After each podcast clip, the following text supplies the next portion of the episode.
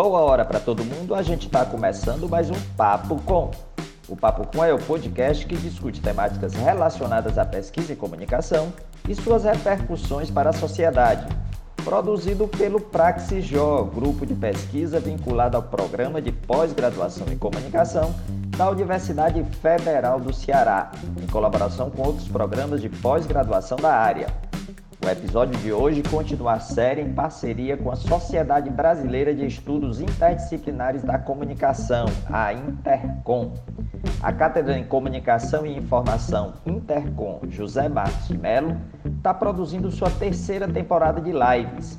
Vão ser 14 sessões com os vencedores de 2021 do Prêmio Luiz Beltrão de Ciências da Comunicação e dos prêmios estudantis da Intercom. Em parceria com a Intercom, o grupo de pesquisa Praxij está transformando essas lives em episódios do Papo Com. O quarto episódio da série traz João Marcos dos Santos Silva, da Universidade Federal do Maranhão, campus Imperatriz, vencedor do prêmio Vera Giangrande, concedido a estudantes de graduação e recém-graduados em comunicação social que apresentam trabalhos no Intercom Júnior. O título do trabalho do João Marcos é Para quem faz o trabalho alternativo, é impossível viver só disso. Jornalistas e escritores nordestinos no mercado do livro reportagem.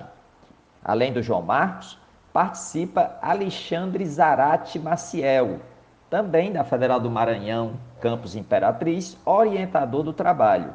A mediação é do Endrio André, da Universidade Federal do Paraná.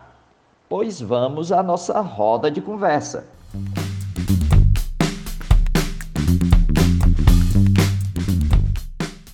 Vou é, apresentar o João, é, o João, que é o João Marcos dos Santos da Silva, lá da UFMA.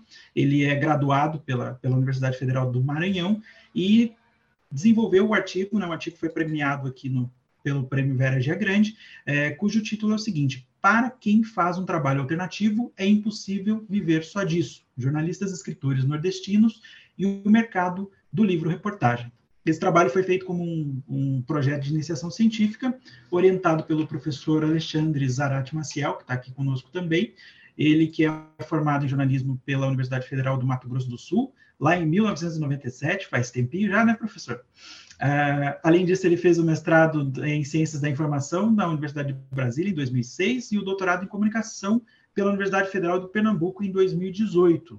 E agora ele é professor adjunto lá do curso da Universidade Federal do Maranhão, no campus Imperatriz, e tem uma vasta experiência né, na área de comunicação, com ênfase em teoria, em ética, em técnicas do jornalismo, e atua principalmente nos seguintes temas, né, jornalismo impresso e narrativo, livro-reportagem, tema da nossa live de hoje, a construção de personagens no jornalismo e técnicas de reportagem. E dentro da trajetória do professor Alexandre na, na, na UFMA, uh, ele desenvolveu um projeto de iniciação científica com um bracinho na extensão, ele vai contar depois para a gente, é, chamado Jornalistas Escritores de Livro-Reportagem no Nordeste, Perfis Profissionais, Obras e Rotinas Produtivas. Então, dito isso, eu vou abrir a palavra primeiro para o professor é, Alexandre, para ele se apresentar, a gente combinou, então, mais ou menos entre 10 e 15 minutos a fala dele, e depois a gente abre para o João, e aí, na sequência, a gente começa a conversar, a dialogar sobre esse assunto tão instigante e tão interessante que é o produto livro-reportagem. Sejam muito bem-vindos, meninos. Eu agradeço imensamente, espero que esteja saindo bem o meu, o meu áudio, falando aqui de Imperatriz do Maranhão, com muito orgulho da UFMA, né? Estou aqui na UFMA, eu sou, embora seja de Mato Grosso do Sul, tenho atuado como professor em Mato Grosso do Sul por seis anos, da, numa universidade particular. Vim para cá para o projeto UFMA em 2009. Né?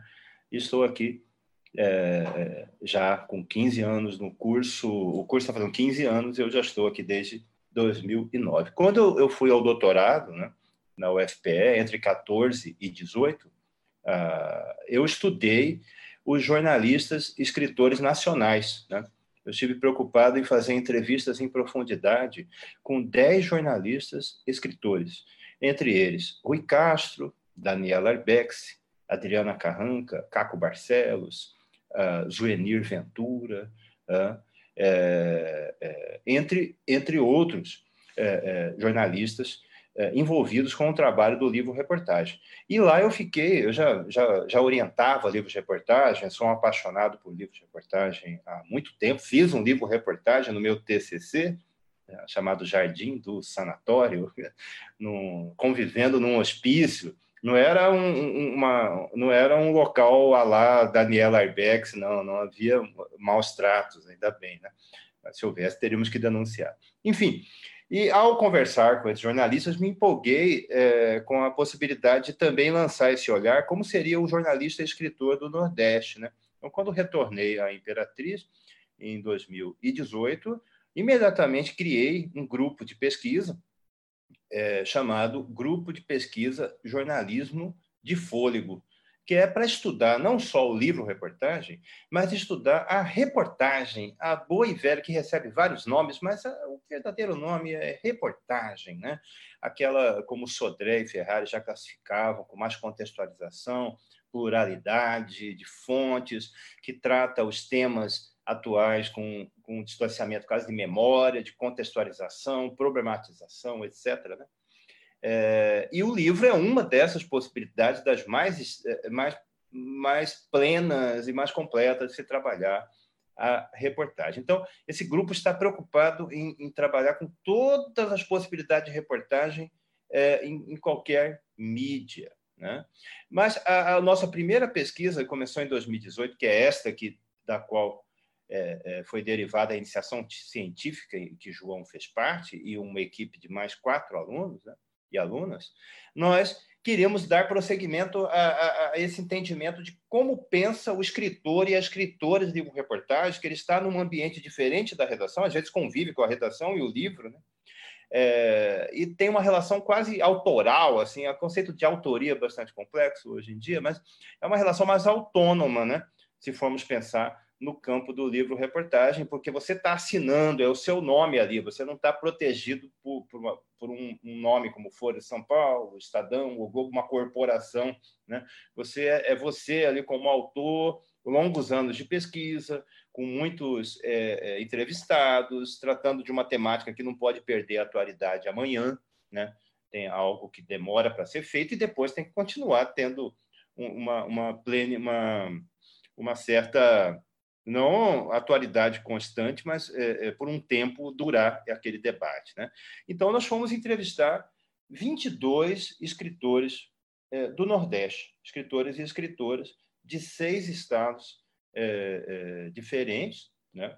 É, alguns nós não encontramos tão facilmente, né? por dois, dois desses estados nós deixamos uma pesquisa posterior, e ficamos muito felizes ao receber resposta desses escritores e escritoras que escrevem livros dos mais diversos tipos de assuntos, mundo esportivo, mundo da violência, etc. O João vai explicar melhor. Né? E, e, dividimos essa pesquisa em, em três linhas de força. Não é? Eu queria saber as heranças do jornalismo de redação, da formação desses jornalistas para o campo do livro, que tem suas especificidades, mais tempo de produção, mais é, pluralidade de fontes, mais espaço, né, teoricamente, para ocupar e escrever o sonho do jornalista, menos domínio hierárquico na produção. Tá?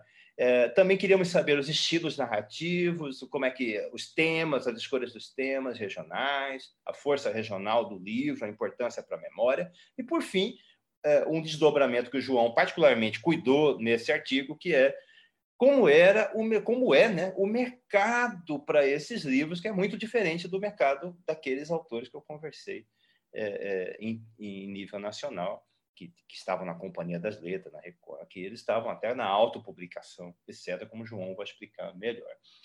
É, é importante deixar registrado também que o nosso grupo de pesquisa Jornalismo de Fôlego, que está interessado na reportagem, né, e, acima de tudo, na reportagem humanizada, como o, grupo que Andrew faz parte, com o professor Jorge Juim, né, é, sobre direitos humanos, nossos grupos conversam muito entre si, porque estamos interessados nessas reportagens humanizadas e contextualizadas. Então, hoje estamos desenvolvendo atualmente também uma nova pesquisa com jornalismo de fôlego premiado, ou seja, é, é, principalmente no prêmio Vladimir Herzog, que é tradicional, prêmio Anamatra também, Patrícia Cioli, entre outros prêmios uh, no campo do jornalismo e direitos humanos. Fizemos um combinado, assim, selecionamos 60 reportagens, sendo a lógica de 2018, 2019, 2020 premiadas, três de cada mídia, né? em, em épocas diferentes é, de 18 até aqui. Então, hoje nós estamos com uma lista de links e, e, e aprofundando em cada área, com um grupo inteiro é, dividido por mídia. É, e estamos estudando o quê? Como, como destrinchando essas reportagens para entendê-las em termos narrativos, em termos de contextualização, como que é o uso do personagem, como que é o uso dos recursos didáticos e tecnológicos na televisão, no rádio, varia muito. Os podcasts narrativos são um grande sucesso hoje, né? Veja Praia de Ossos, por exemplo. Então, a gente começou a perceber que não era só o livro, que o livro é muito importante também, é um dos braços, é uma das mídias premiadas que a gente estuda. É, e, é, é, e com muita felicidade percebemos que, embora raro, não, não morreu o jornalismo da reportagem, que eu acho que a gente pode tocar esse debate daqui, daqui a pouco. Mas vamos abrir para o João comentar especificamente sobre a pesquisa dos jornalistas e escritores do Nordeste. Afinal, ele é o premiado, ele merece os louros. Parabéns, João, e é um grande orgulho o segundo lugar de João, já dizendo aqui em nome da comunidade UFMA, tá? É, de termos é, é, conseguido é, levar a nossa mensagem a, a, essa instância tão importante do Intercom, que desde já a gente agradece. Vai lá, João, a bola é tua, companheiro. Olá, gente, boa noite. Né, como todos falaram, eu me chamo João Marcos e sou aí recém-graduado né, em comunicação social e é, o meu TCC foi um livro-reportagem. Então, assim, o livro-reportagem é, está comigo aí desde o início das pesquisas, desde 2018, quando eu realmente ingressei aí no grupo de pesquisa do professor Alexandre, né? até falei com ele uma vez, professor, se eu, se eu não tivesse voltado do doutorado e, e aberto esse grupo, eu não sei como seria essa minha, essa minha relação com a pesquisa, porque eu realmente encontrei é, muita felicidade naquilo que eu pesquiso e todos esses resultados que a gente é, vê hoje, né, que a gente encontra hoje, é fruto desse trabalho, é fruto dessa pesquisa que a gente vem desenvolvendo há um bom tempo. Então, né, como o professor já falou, essa, essa, essa pesquisa né, se desdobrou aí por, durante dois anos, de 2018 a 2020, entrevistamos 22 pessoas de diferentes estados aí do Nordeste, né? Especificamente é, estados do Nordeste, é, escritores é, que têm formação jornalística, né? Encontramos sim alguns livros que tinham esse cunho de livro-reportagem, mas que não eram produzidos por jornalistas de formação. Então nós fizemos esse recorte assim, bem específico para mostrar realmente como que é esse perfil desse, desse, desse profissional, que às vezes ele é tanto pesquisador, que ele também é, é produtor cultural. Então, assim, nós encontramos diferentes perfis de escritores dentro dessa, dessa nossa pesquisa. O professor também falou né, sobre as outras duas, são heranças do jornalismo e sobre entrevistas. A minha, especificamente falando sobre o mercado de livro-reportagem. E aí nós vamos encarar, né? Eu encarei é, perguntas muito, respostas muito difíceis, vamos assim dizer, de serem, serem dadas, porque a gente encontrou sim uma dificuldade muito grande desses, desses escritores de se manterem dentro desse mercado. A gente sabe que o, o aqui no Brasil nós tivemos sim grandes momentos de grandes reportagens de revistas espetaculares, de grandes reportagens televisivas também, e livros reportagens que se tornaram best-sellers e long-sellers, né? Mas dentro do Nordeste nós encontramos uma dificuldade que, atual, né, que é propriamente da produção. Existe sim uma vontade de fazer livro-reportagem, existe sim temas. A maioria, a maioria dos livros reportagens que nós encontramos é, tem como foco principal um aspecto cultural daquele estado uma personagem, uma personagem, uma personalidade que representa aquele estado. Ou então histórias de vida que são assim muito impactantes, também do mesmo estado. Então a gente viu que dentro dessas de todos esses, esses escritores e escritoras que nós entrevistamos, a gente encontrou né, um, um panorama, vamos dizer assim, um panorama prévio de como que seria como que é que funciona o livro-reportagem como produto, né? Às vezes a gente, a gente encara as mídias, aí a gente tem que encarar o livro-reportagem também, não só como um fazer artístico, né? Que é arte, livro é arte, mas também como um produto. Como que esse produto chega ou não chega para os leitores? E dentro desse artigo, nós separamos, assim, em algumas partes, uma delas é, é perguntando para os jornalistas se aquele, se o livro-reportagem era uma fonte de sustento, outra linha falando, perguntando se tinha algum status, se o livro-reportagem, se eles se tornando escritores, eles tinham algumas alguns benefícios por causa desse título, se eles tinham é, favores a mais, enfim, coisas que vêm com títulos, né? A gente sabe que títulos aí configuram, né, colocações em outros lugares ou não. Então, assim, e outra outra parte também a gente fala sobre marketing dessas obras. Mas o foco principal mesmo, eu acho que ficou talvez até que implícito, é sobre distribuição. Como que esses livros chegam para essas pessoas? Por que, que eles não chegam? Por que, que eles. Quais são as dificuldades para que esse livro encontre as livrarias, encontre os leitores? E a gente viu especificamente que não existe um investimento, é, às vezes até estatal, não existe esse tipo de investimento para livro-reportagem. Às vezes não existem editais que contemplem isso. E a, a, a, assim, a maior parte desses livros publicados por esses jornalistas são de forma independente. Existem duas diferenças no mercado editorial, que é o tradicional, que é quando a editora ela entra com um, como eu posso dizer, um investimento para publicação, como acontece com os livros da Airbags, que são livros às vezes encomendados, né? Ah, ela tem um tema e ela tem que trabalhar em cima daquele tema e a editora vai custear toda aquela produção. E também temos o mercado independente, que é onde o escritor ele tem que bancar todo o processo de publicação da obra. E é isso que nós, pelo menos a partir desse nosso olhar, né, desse nosso olhar dessa pesquisa, a gente conseguiu perceber o mercado independente de livro-reportagem é o que ainda continua existindo no Nordeste. Tivemos um desses, desses entrevistados que foi que ganhou um prêmio Jabuti, né? E outro que foi encomendado. Mas, assim, do universo de 22 pessoas, somente dois tiveram essa, como é que eu posso dizer, essa oportunidade de ter um tratamento melhor para suas obras, sabe? Então, a gente vê que o escritor, ele rala muito aqui mesmo. O escritor de livro-reportagem, ele rala muito, é conciliando aí a redação, é conciliando outros empregos, né? É conciliando família, tudo isso para sair a obra. Um, um dos entrevistados que, que eu tive né, a, a oportunidade de conversar foi com o Nelson Chagas. Ele escreveu é uma quadrilogia, eu acho que o quarto livro vai sair esse ano, não sei. Mas até então, três livros. Até então, quando, quando eu conversei com ele, eram dois livros publicados sobre facções no, na, na, na cidade de São Luís, na capital do Maranhão. E aí, ele, ele é repórter policial. E aí eu perguntei para ele, não, mas como é que você fazia para chegar nesses, nesses entrevistados, né? Que são pessoas que fazem parte de facções. Ele disse, não, eu aproveitava de alguns, de alguns momentos, de alguns ganchos que eu tinha dentro da pesquisa, e encontrava esses personagens. Então, assim, ele, é, usando as suas, é, como é que eu posso dizer, as suas ferramentas jornalísticas para também conseguir aí desenrolar suas pesquisas e tudo mais. É, por que esse título, né? A gente, a gente, falou o título do artigo, para quem faz um trabalho alternativo, é impossível viver só disso. Já é uma afirmação, dizendo que, essa é uma das falas dos nossos entrevistados, é dizendo que viver de livro-reportagem no Nordeste é uma realidade, pelo menos dentro do nosso, dos nossos resultados, é uma realidade que ainda não existe, infelizmente.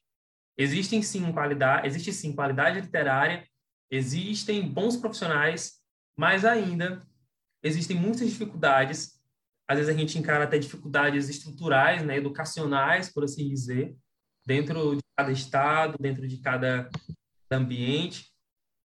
E a gente vê que isso soma muito para que, para que o livro não chegue até as pessoas, sabe? O, o, a produção do livro ainda é muito cara. É, para você publicar um livro aqui no, no Brasil, qualquer parte do Brasil, enfim, não só especificamente do Nordeste, você tem que desembolsar de 5 mil reais para cima, dentro do mercado independente. Então, assim, às vezes, muitas das vezes, é, o jornalista ele não tem essa renda para bancar o próprio livro, sabe? E aí, às vezes ele, ele tem o tema, ele tem um bom tratamento jornalístico ali de fonte, de dados, de tudo, mas ele não tem como financiar essa obra, sabe? E esses, cada livro, reportagem que a gente encontra, que a gente encontrou nessa pesquisa, ele tem uma história, não aquela que está contada ali no somente ali nas linhas, né? Mas uma história anterior, como que ele chegou até ali, como que ele conseguiu chegar na mão na mão dos leitores. Então, eu acho que o, o nosso maior trunfo aí em analisar todo esse mercado é perceber que ainda que existe, que o, o livro reportagem ele ele resiste. Essa era a palavra que eu estava procurando, que ele resiste ainda, que ele ainda permanece aí vivo com muitas obras. Por exemplo, eu o meu TCC foi um livro reportagem sobre a minha cidade. Eu sou eu, eu nasci em Imperatriz, mas eu moro em João Lisboa, que é uma cidade muito muito próxima, assim, 9 quilômetros de distância.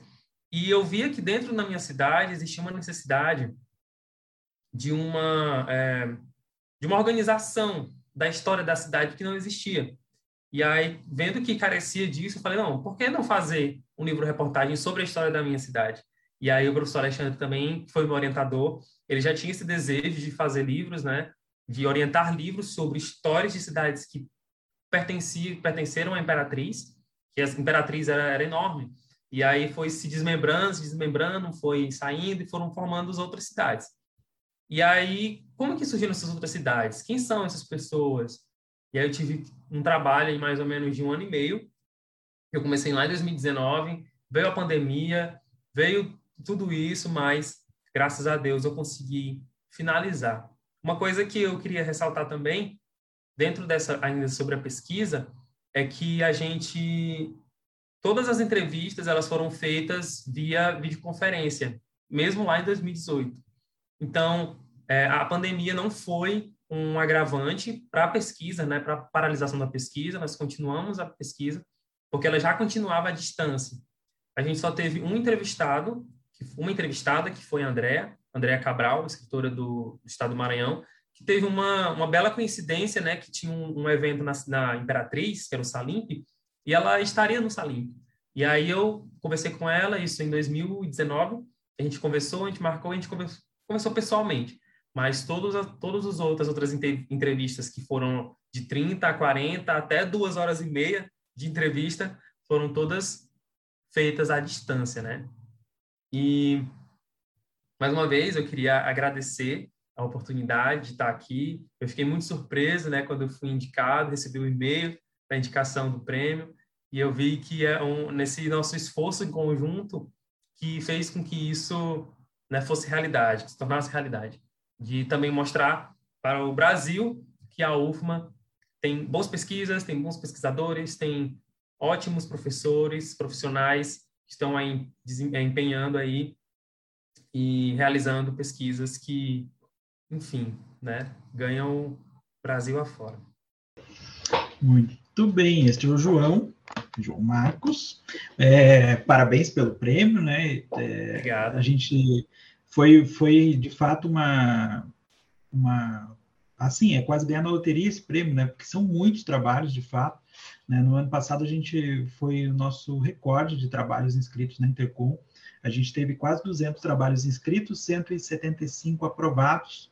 Né? Desse, desses, de todos esses trabalhos, né, o seu foi selecionado depois foi confrontado com outros IJs também, né? É, então é um trabalho de fato assim que muito legal e eu fiquei muito orgulhoso também de ter indicado o teu trabalho e depois na confrontação com os outros IJs o teu trabalho ter sido selecionado. Então parabéns, né? Muito legal a gente ver é, isso materializado e ver a maturidade, né, a maturidade da, das crianças, como a gente brinca lá no, no IJ, né, a gente diz assim, ah, as nossas crianças aqui do IJ, mas a maturidade do, do, do João Marcos é, falando sobre a pesquisa dele, sobre todo esse processo. É, eu tenho algumas perguntas, todo mundo que quiser comentar, né, eu já vi o um comentário aqui da, da Rayane, que também pensa em fazer o TCC dela relacionado à, à cidade dela, eu não sei se ela é lá da UFMA também, é, e ela, se ela quiser também fazer algum comentário ou, ou fazer alguma pergunta direcionada a, ao João Marcos, ela também está mais do que convidado. E eu vou começar né, comentando algumas questões assim que eu já havia comentado com o professor Alexandre na preparação para a live, pensando muito nessa perspectiva assim da gente aproveitar essa experiência que vocês tiveram, né? Porque no, me, me, pareceu muito interessante assim, e a gente consegue ver no teu trabalho, né, como está escrito no teu trabalho, um processo de maturidade que começa lá com o teu orientador, né, que vai fazer o doutorado dele, que vai pesquisar livro-reportagem, que vai entender, que vai trazer isso para a universidade, né, que vai ter tempo de conseguir elaborar um, um projeto de extensão é, no nível é, de graduação também, inclusive, e que vai ter toda essa paciência né, para lidar com o desafio da pesquisa, que é, um, que é uma pesquisa que é diferente, que tem um caráter muito formativo do pesquisador, né? É, e aí chega nesse passo, e aí é muito interessante porque você tem esse processo da pesquisa e em seguida você vai para algo aplicado, né? Vai olhar para o TCC e vai refletir. E certamente todo esse percurso, desde o professor Alexandre Maciel, é, até você terminar o teu TCC, tudo isso está interligado de alguma maneira e, de repente, até para o mestrado você vá. Daqui a pouco você vai contar para a gente. Né? Ah, então, pensando nessa, nessa ideia, eu queria explorar algumas, algumas questões que vocês é, tocaram nessa, nessa fala inicial e, e gostaria de tentar a, a, aprofundar um pouco mais. Né? É, algo que chamou muita atenção no, no, no, trabalho de vocês, quando a gente foi fazer a, a, a seleção do, do, do, trabalho que a gente queria indicar para o prêmio foi a questão do uso da entrevista em profundidade, né? Que é uma, uma técnica qualitativa, uh, e aí vocês propuseram, está escrito lá no, no, no, artigo, uma ideia de um debate simulado entre os, entre os, os autores de livro-reportagem por três perspectivas. E eu queria tentar explorar com vocês um pouquinho isso, né? As heranças do trabalho jornalístico, ou seja, a gente entende que é assim o que é, os jornalistas o que eles eram anteriormente o desafio até se transformar em, é, em autores de livro reportagem as questões sobre o estilo de narrar e o universo dos, dos, eleitor, dos leitores perdão e finalmente o mundo editorial que foi o que você mais mais, mais explorou na tua fala Uhum. E aí, uhum. pensando nisso, né, vocês trazem alguns dados que são muito curiosos no meio do artigo. Né? Então, por exemplo, tem um dado que vocês citam ali da Câmara Brasileira uh, do Livro e do Sindicato Nacional dos Editores, que vai dizer que entre 2006 e 2019 há uma redução desse mercado né, de mais ou menos 20%. Né?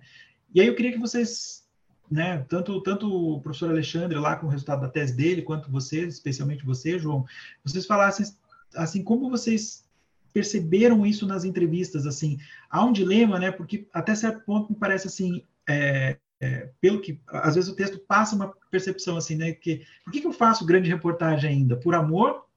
Né, porque se você olhar na ponta do lápis, não vale a pena pela, pela fala de vocês, né. Então, eu queria saber, assim, de vocês, se essa percepção do mercado, como, como vocês avaliaram isso, né, no, no na, na, pesquisa em profundidade, porque evidentemente que no artigo, muito embora seja um artigo muito bom, um artigo reconhecido, inclusive, é, a gente, por questões de limitação de espaço, a gente acaba não aproveitando essa, essa experiência, né? Então, eu queria que vocês, se, se fosse possível, que vocês tocassem um pouquinho mais nessa, nessa questão.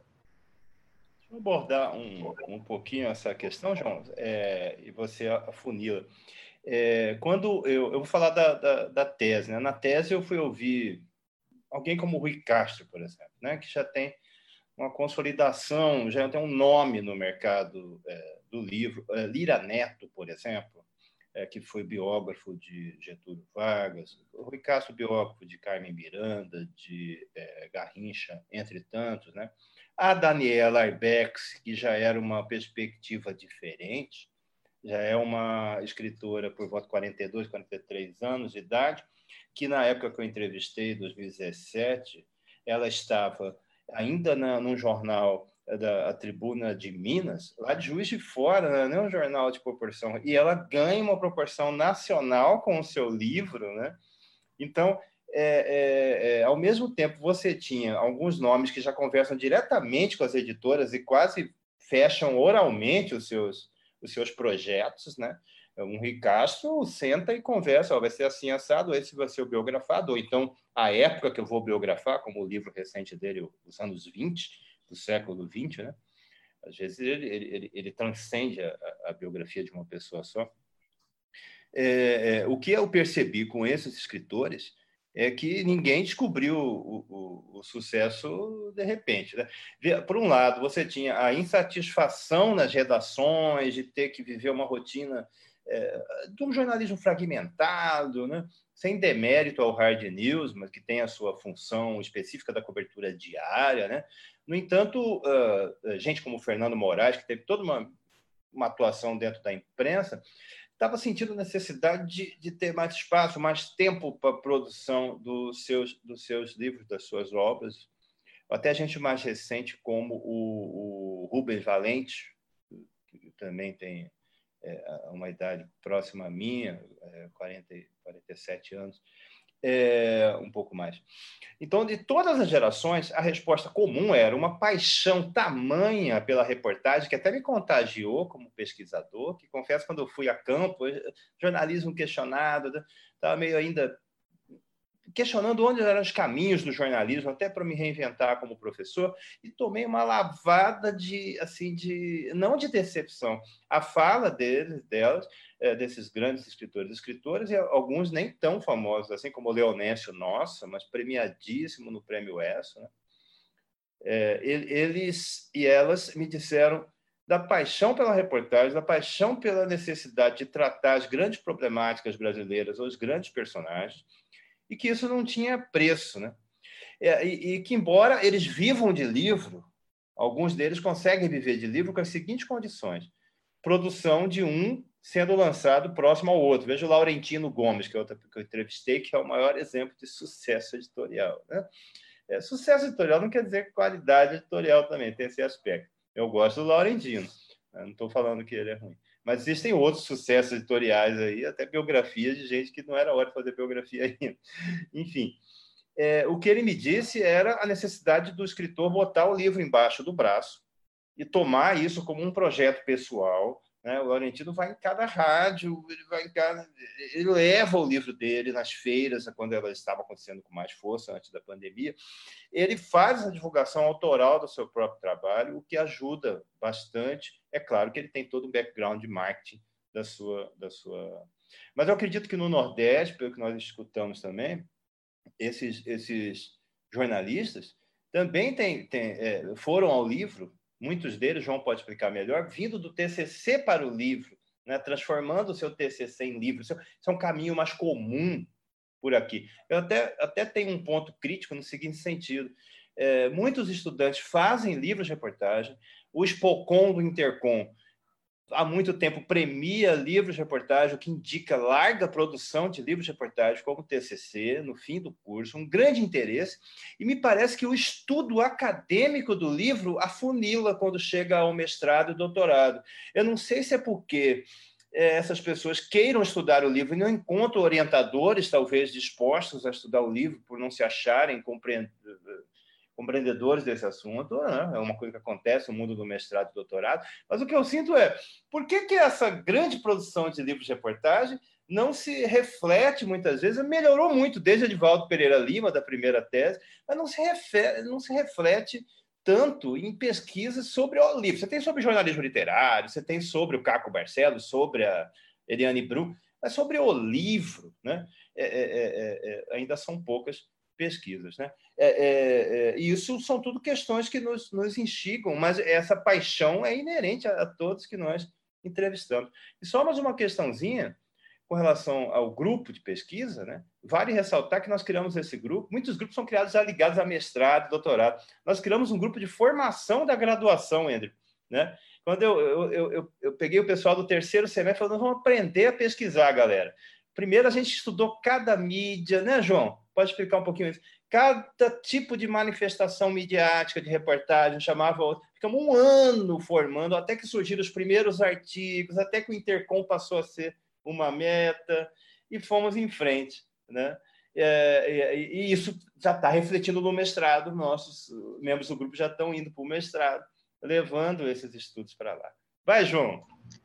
E a, só, só, aproveitando, então, João, é, a pergunta para ti já é, essa paixão né, que, o, que o professor Alexandre citou, né, dos, dos entrevistados dele na tese, elas se reverberam nos autores que você entrevistou também para o artigo, e se sim, né, e, e, se isso de alguma maneira cativou você para trabalhar com uma pesquisa aplicada, né? No caso do, do, do teu livro reportagem. Queria escutar você um pouquinho sobre isso.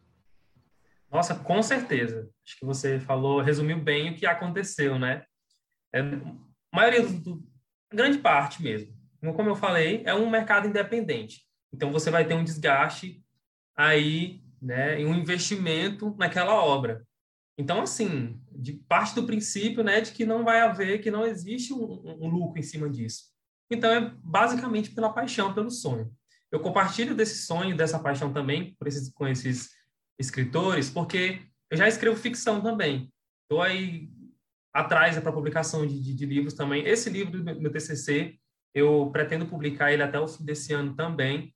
Então, assim, eu, eu estudei o mercado, eu sei como é que o mercado funciona, eu sei como é que as pedras do caminho, mas ao mesmo tempo também, olhando para mim, né, olhando para a perspectiva minha, eu também quero publicar, eu também quero fazer.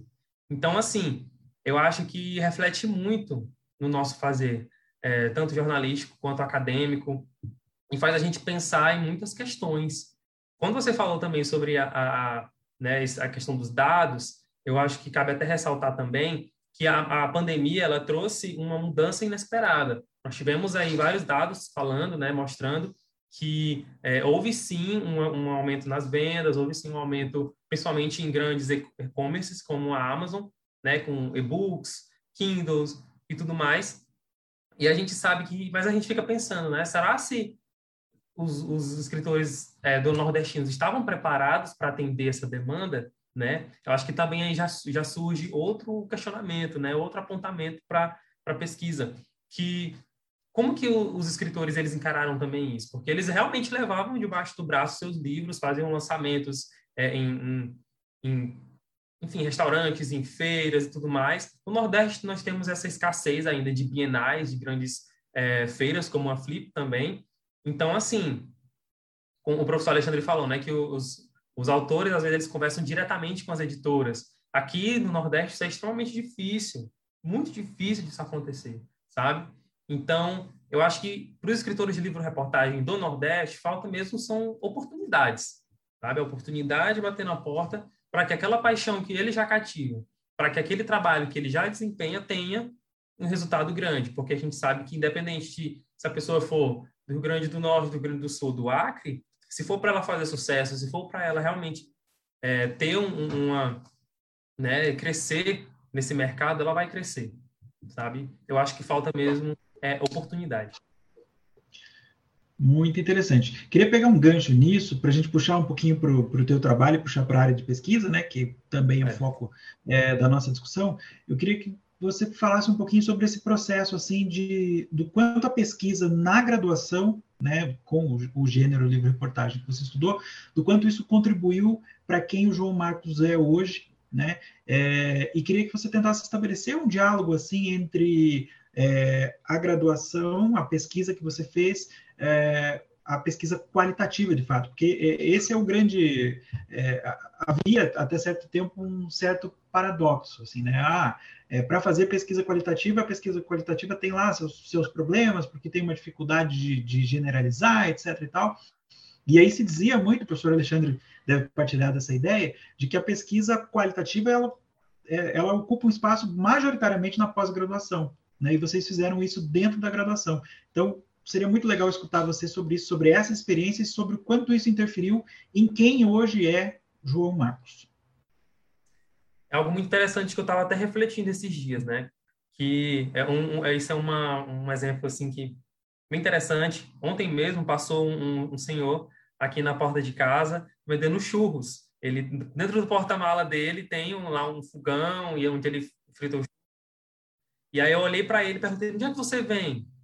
Quando que você, desde quando que você está por aqui?" Sabe? Então assim, já ativou aquela coisa, poxa, que história bacana, de onde que esse cara vem? Por que que ele faz isso?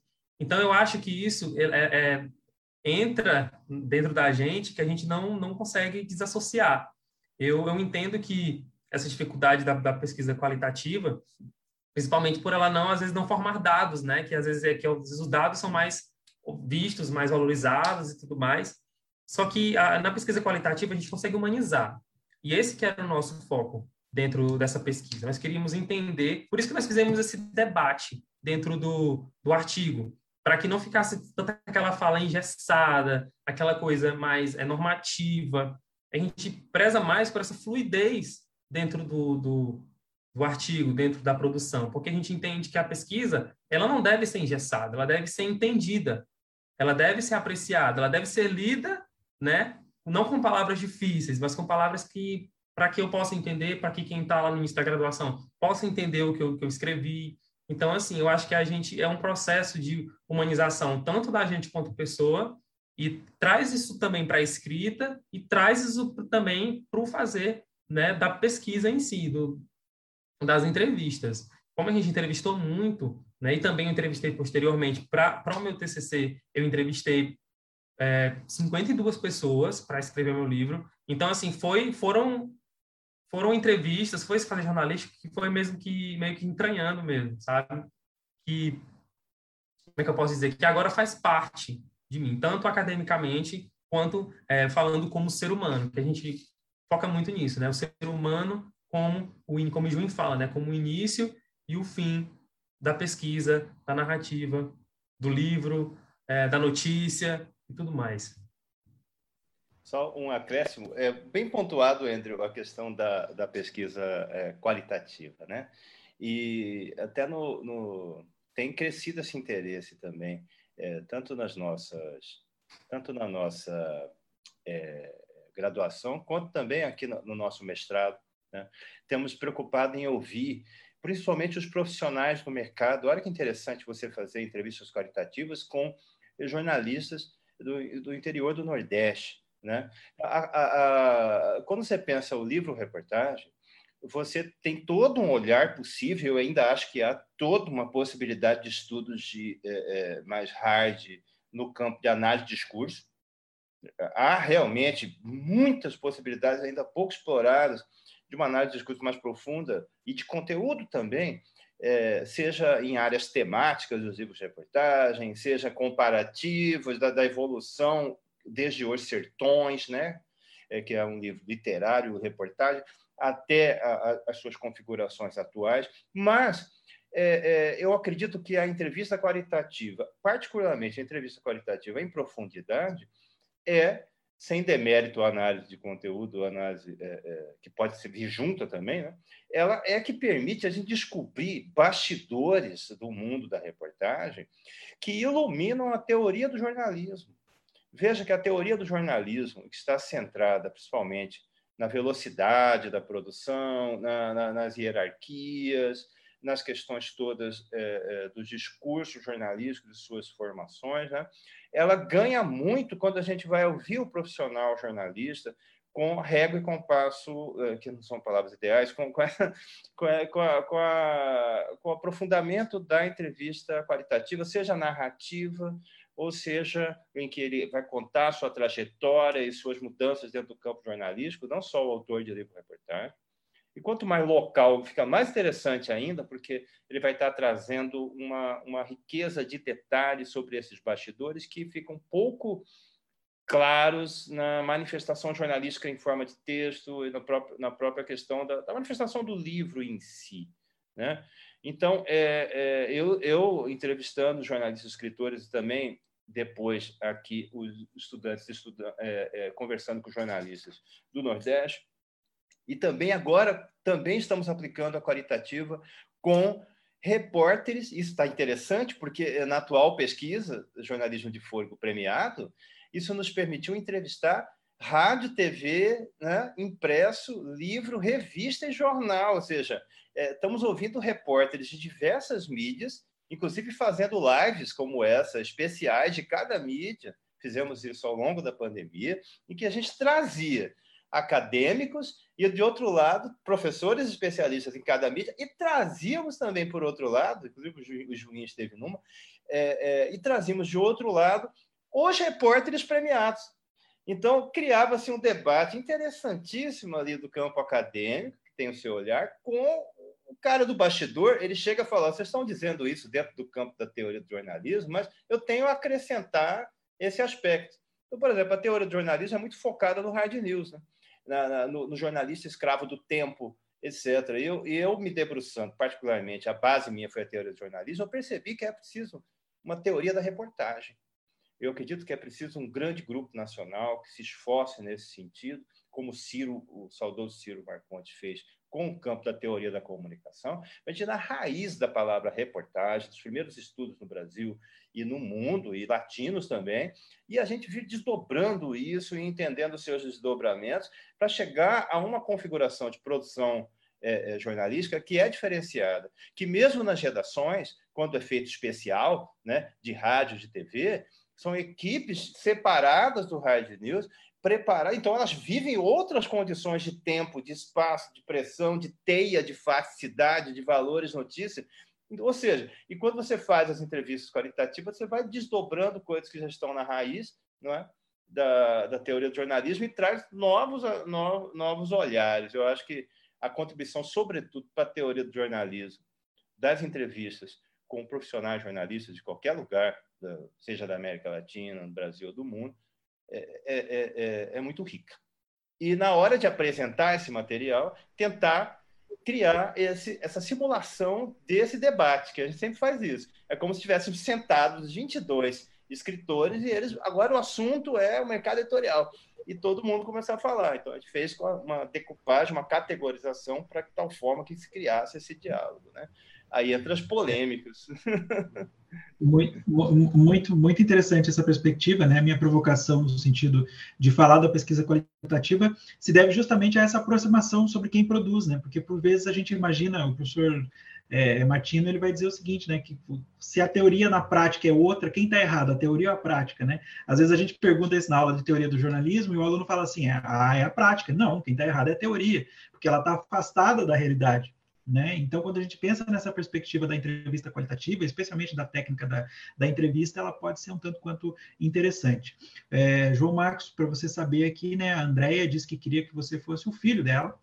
Uh, e a Sol, ela pergunta assim, João Marcos, como foi seu percurso na produção do seu livro reportagem durante a pandemia e quais foram as principais é, dificuldades encontradas. E aí, como a gente já está indo para o caminho final, eu já queria emendar mais uma pergunta para que você respondesse, né, além dessa pergunta uh, da nossa caríssima Sol, uh, que é o seguinte, né, tentando entender todo aquele percurso que começou lá com o doutorado do professor Alexandre, que veio até esse percurso que a gente tá, até esse momento que a gente está aqui agora. Existe possibilidade do nosso caríssimo João Marcos continuar estudando o livro reportagem?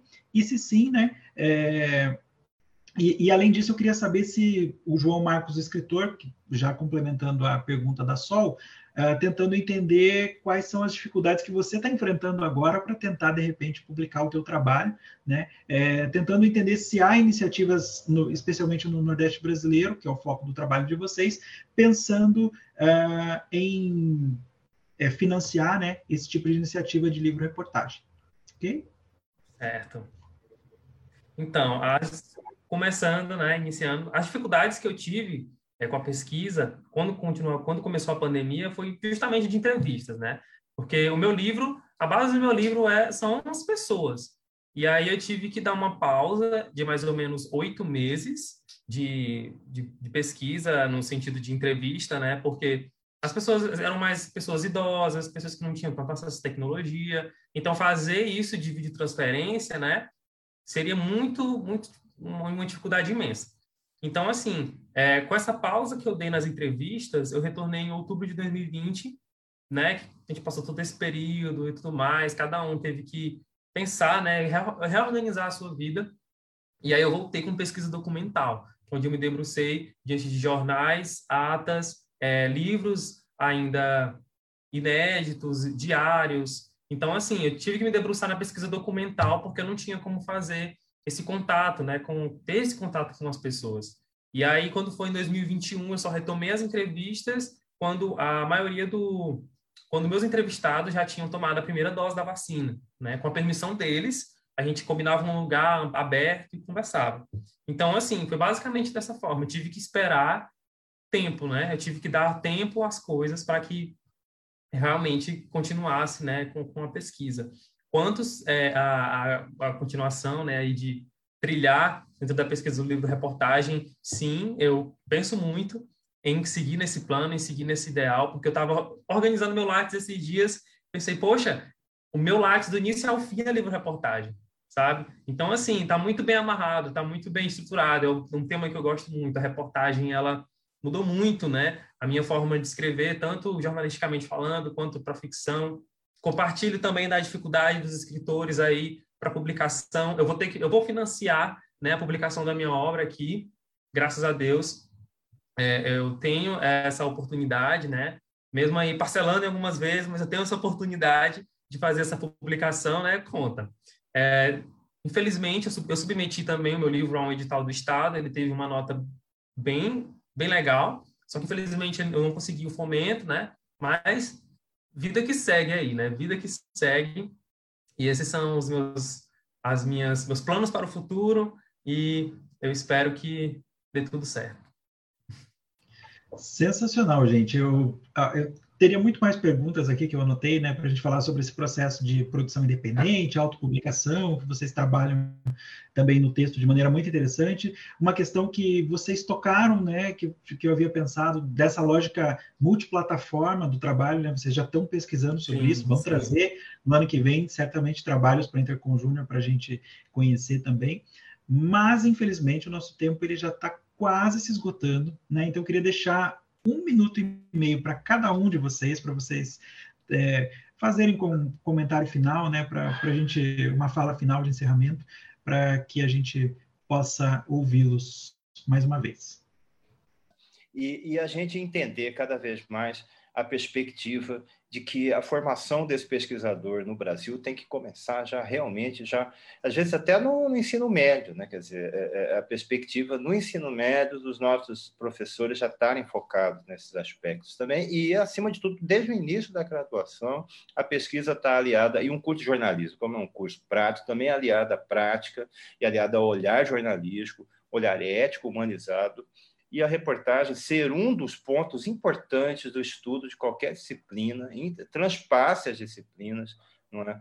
é, é, é tanto para olhar como ela tem se manifestado é, é, no, no, Brasil hoje, no mundo, quanto também para produzi-la em termos regionais, a riqueza de, de abordarmos isso.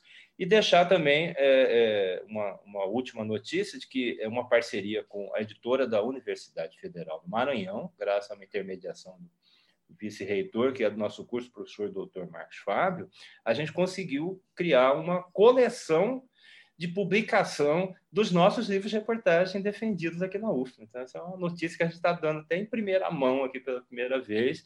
Né? E, e João está lá na lista também. Embora seja publicado lá na frente, né, uma nova edição, a gente está publicando os 15 livros defendidos ao longo dos últimos 10 anos aqui, que tratam dos temas mais variados. A importância do livro reportagem como TCC, agora ganhando sua publicação em capas remodeladas, etc. João, e desde já agradeço. Muito obrigado pela audiência e por, é, é, por esse debate tão interessante.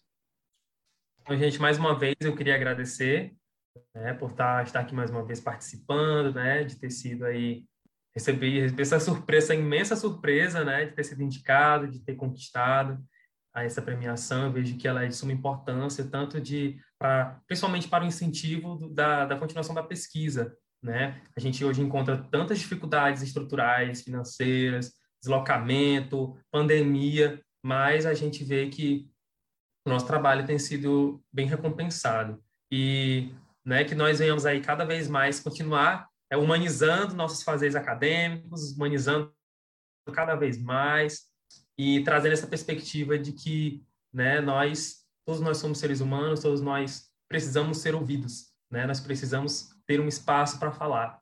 E, mais uma vez, eu agradeço e deixei meu abraço para todos que estão assistindo, tanto aqui no Zoom, tanto pelo Facebook, e continuem, né? Que a gente possa continuar trilhando aí conquistando cada vez mais espaço. Muito obrigado, João Marcos. Muito obrigado, professor Alexandre. É, muito obrigado à Intercom por abrir esse espaço é, para que nós da Intercom Júnior pudéssemos é, participar da, da cátedra.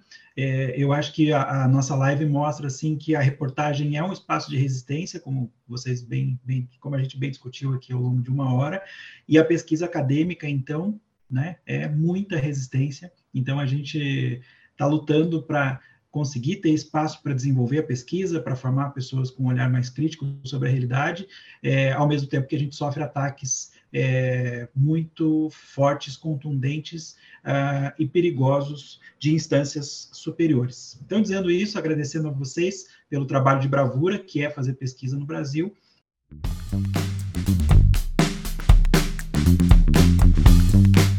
E o Papo Com dessa semana está terminando. O Papo Com é o podcast que discute temáticas relacionadas à pesquisa em comunicação e suas repercussões para a sociedade. Produzido pelo Praxijó, grupo de pesquisa vinculado ao programa de pós-graduação em comunicação da Universidade Federal do Ceará, em colaboração com outros programas de pós-graduação da área. Eu sou Edgar Patrício, professor do curso de jornalismo e do programa de pós-graduação em comunicação da Universidade Federal do Ceará. Bruno Balacó produz comigo Papo Com. Ele é doutorando em comunicação aqui do PPG Com UFC. A gente agradece muito a sua escuta. E você pode enviar sua crítica ou sugestão para podcastpapocom.gmail.com Você também pode acompanhar as novidades do Papo Com no arroba podcastpapocom. Até a próxima semana, gente!